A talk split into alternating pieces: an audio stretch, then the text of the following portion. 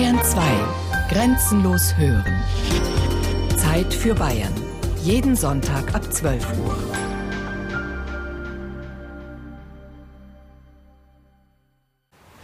Kurz nach 8 Uhr in der Nähe von Meierhöfen im Allgäu. Es ist still und es ist kalt. Minus 5 Grad. Und bei dieser Kälte wollen wir, Christian Eigner, der Jäger, und ich auf einen wackeligen Hochstand sitzen und warten auf den Fuchs. Den Sitz habe ich deswegen ausgesucht, weil da drunten vor dem Waldsaum, da habe ich Fütterung. Und wenn es gut geht, stehen ja jetzt schon welche draußen. Vielleicht sieht man was. Also da am Wasser entlang, da laufen wir ganz gern fix. Das kriegt man dann schon mit. Und da drüben, da drüben habe ich das Lur ausgebracht. Da vorne vor dem Holzhaufen. Ja, und da ist der Sitz, das sind so knapp 70 Meter. Ja. So mit der Kugel packt man naht, wenn man kriegen. Die Rehe haben bereits Schonzeit. Seit 15. Januar dürfen sie nicht mehr geschossen werden. Im Winter brauchen sie auch viel Ruhe. Jede schnelle Bewegung kostet Energie. Um den Fuchs anzulocken, hat Christian Eigner Luder ausgelegt. Das ist Futter für den Fuchs, Innereien zum Beispiel. Gegen die Kälte habe ich mich präpariert. Eine dicke, lange Unterhose, zwei Paar Socken, warme Stiefel, ein Unterhemd, ein Pulli und ein dicker Wollpulli plus Winterjacke sollen gegen die Minusgrade helfen. Auch Christian Eigner hat sich warm angezogen.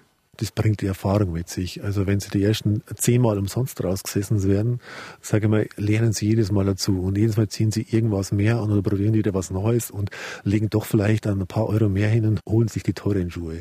Weil wenn Sie sich da vorbereiten und sitzen eine Stunde und merken nach einer Stunde, ich kann es nicht mehr aushalten, dann war die ganze Jagd nichts. Also wenn, dann muss ich schon ruhig draußen sitzen und muss wirklich nicht frieren.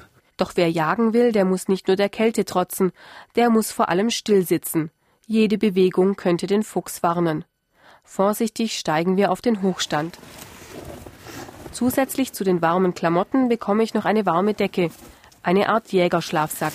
Du bist rechts. Jetzt warte mal, ich gebe dir mal Decke mit, weil ich glaube, das, das ist nichts so. Ich habe da einen Ansatzsack für dich. Das ist wie so ein Schlafsack. Du schlüpfst jetzt rein. Okay. Decke bist da rauf, da sind da zwei Hosenträger.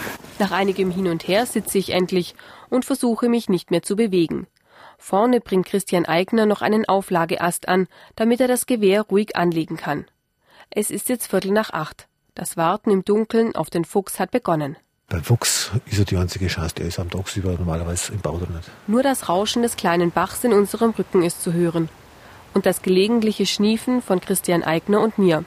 Vorteil ist, wenn wir wieder so am Wasser sitzen, dass uns der Fuchs auch nicht so hört durch das Hintergrundgeräusch. Ja, weil der spitzt natürlich gewaltig. Und wenn wir uns bloß ein bisschen bewegen oder ihm dem Gewehr irgendwo hinschnacken, dann schon ist er weg.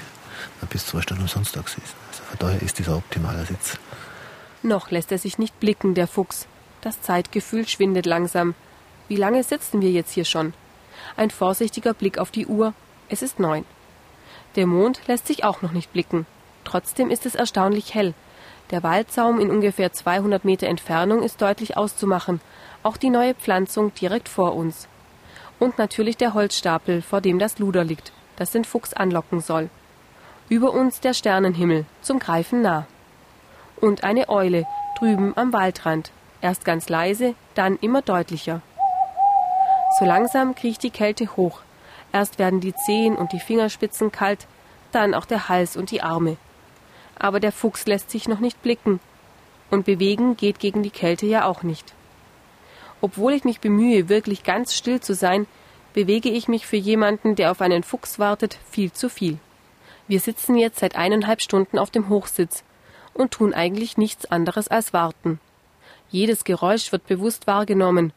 Wurde das Knacksen jetzt hinter uns von einer Fuchspfote ausgelöst oder nicht? Es ist spannend, hier zu sitzen und eigentlich gar nichts zu tun ich bin da eigentlich schon relativ sicher, dass da vorne mal irgendwas hinter uns war. Das immer wieder mal gehört so knacksen. So. Der ist da immer da hinten, hinter uns rum. Hat aber dann irgendwann Witterung gekriegt, vermutlich da. Und hat dann wieder einen Abgang gemacht. So hätte die Jagd eigentlich enden sollen, mit einem Schuss auf den Fuchs. Doch leider hat sich keiner gezeigt. Das Luder war offensichtlich nicht verlockend genug, oder ich bin doch zu unruhig gewesen, trotz aller Bemühungen.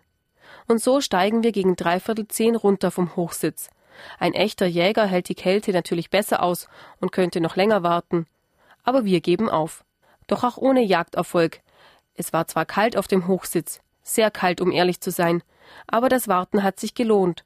So viel Ruhe bekommt man sonst selten.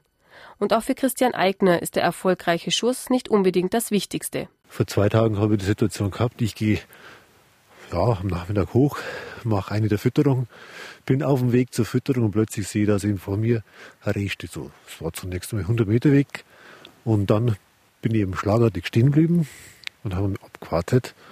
Und das Reh war dann im Prinzip so vertraut, das ist auf mich zugekommen, das war ein Geist, hatte die zwei Kids dabei und war am Schluss da bis auf 10 Meter. Habe mich nicht mehr so angeeigt, geschaut, was ist mit dem los. Ist eigentlich unmittelbar vor mir stehen geblieben, hat dann lediglich so einen kleinen Umweg um mich genommen und ist dann ganz ruhig weitergezogen. Das ist ein wunderschönes Erlebnis. Gehört auch dazu.